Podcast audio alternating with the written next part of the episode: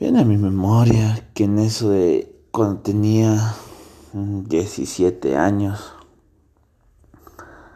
y como todo joven en esa época tenía una banda de garage haciendo covers de bandas famosas, tocando para panas en pequeños bares, para amigos, en las chumas coger unas guitarras y tocar. En ese tiempo no había tanto, tanto acceso al internet como lo es ahora. Mm, todo era más el roce social y en base a eso en nuestro colegio fue partícipe de una casa abierta eh, con tintes culturales, gastronómicos y científicos. Entonces, eh, en uno de esos eventos culturales tenía que presentarse o sea, hacer algo, creo no me acuerdo si era algo de arte o música, pero algo así tenía que presentar los colegios participantes. Y nosotros salimos como nos conocían en el colegio, que hacíamos música, tocábamos mm, a nuestro parecer bien. fuimos a participar en ese evento cultural.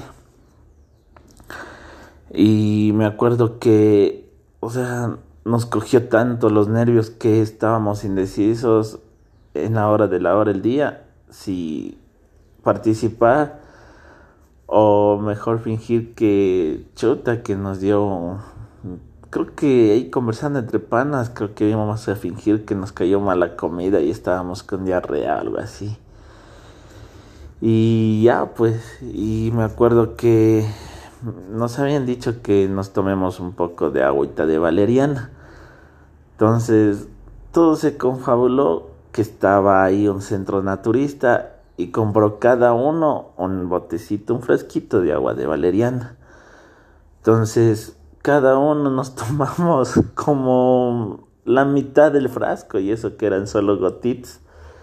Y nos puso, o sea, nos calmó los nervios pero nos puso un poco extrovertidos, me acuerdo. Bueno, en mi caso fue así.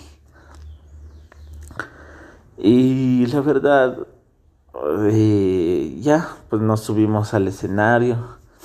Creo que como tocamos como introductorio, cada, cada grupo tenía que, si era banda musical, tenía que tocar tres canciones. También había arte, eh, pintura, eso era el evento cultural también, en la parte cultural. Entonces comenzamos tocando para rendir homenaje a Ecuador, tocamos un cover, eh, o sea, lo hicimos en, en sonido rock eh, actual de ese tiempo, pero le hicimos la versión de Vasija de Barro de, de, del dúo Benítez y Valencia, con esa comenzamos. Y chuta, ya nos aplaudieron. O sea, hicimos bien bacán, todo nos salió bien bacán. Y nos aplaudieron. ya cogimos confianza. Después tocamos una canción de Comas Llorar de Nirvana. Y terminamos con, si más no recuerdo, era esta canción que se llama... Eh, me acuerdo que era... Ah, sí, me acuerdo que era de Molotov, eh, dame todo el power.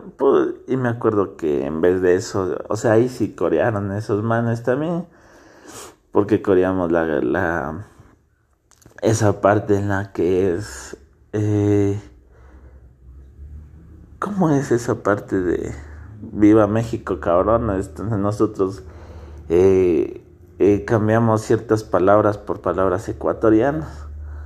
Entonces me acuerdo que ahí gritamos a, todo pulmón, viva el Ecuador, cabrones, igual, pues chuta, y, y fue un poco controversial esa canción porque, eh, o sea, para los jóvenes en ese tiempo era bacán música protesta y todo eso, pero para los profesores nos llamaron la atención que era que esa canción es muy fuerte, que sí que no, que cómo van a tocar esa, pero a la final no nos importó porque eh, teníamos el espíritu rebelde en ese tiempo y, Y la verdad, como banda nos gustaba más que le guste a la gente de, nuestra época.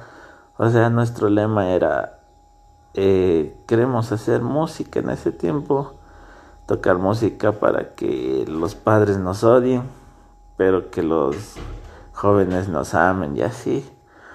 Bueno, en ese tiempo, esa es una historia cultural que tengo que contar. Después de eso fuimos a guardar los instrumentos a nuestra zona eh, llevamos a las amigas que también nos fueron acompañando a ver y todo eso.